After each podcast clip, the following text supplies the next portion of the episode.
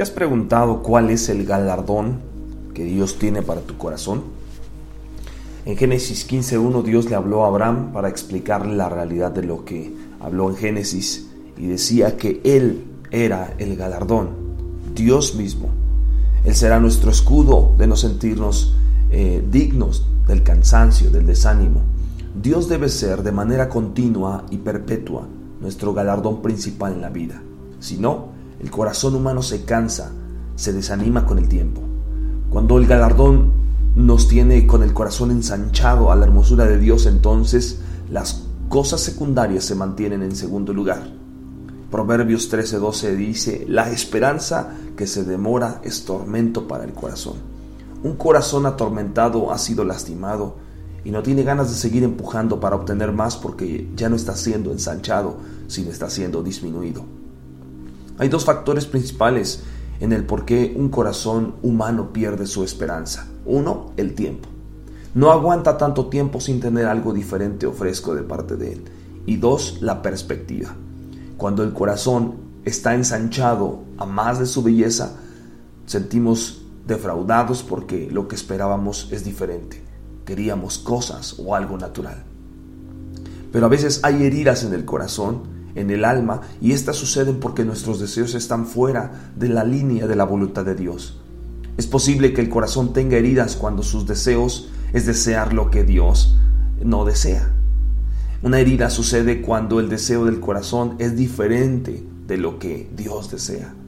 Es más común echarle la culpa a otras personas o cosas que nos lastiman cuando la realidad es que el corazón no estaba protegido no se puede dañar un corazón que desea a Jesucristo más que cualquier otra cosa. Una herida es una llamada para despertar al individuo a la realidad de su recompensa principal que no ha estado siendo con Dios. La persona o la cosa que lastima el corazón es la persona o esta cosa que ha tenido un lugar más alto en el corazón de Dios. Isaías 62:4 nos dice, nunca más te llamarán desamparada ni tu tierra se dirá más desolada, sino que será llamada Efsiba, que significa mi deleite está en ella, y tu tierra Beula, que significa casada, porque el amor de Dios está en ti.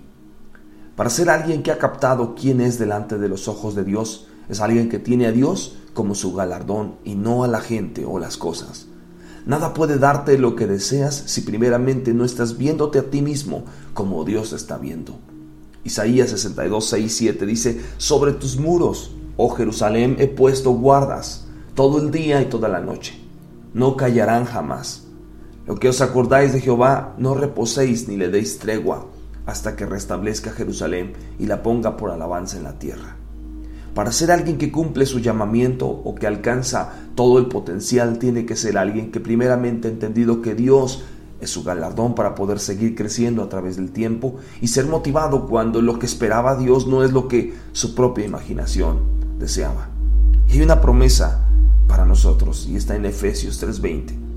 Y nos recuerda y dice, y a aquel que es poderoso para hacer todas las cosas, mucho más abundantemente de lo que pedimos o entendemos, según el poder que actúa en nosotros. ¿Cómo mantengo entonces mi corazón ensanchado? Uno, Mantén a Dios como tu recompensa y galardón principal en la vida. 2. Perdona a todos y nunca guardes ofensa. Y 3. Despoja tu vida de afanes y deseos terrenales con la gente y con las cosas. Dios quiere darte la mejor recompensa en la vida que puedes tener, Dios mismo.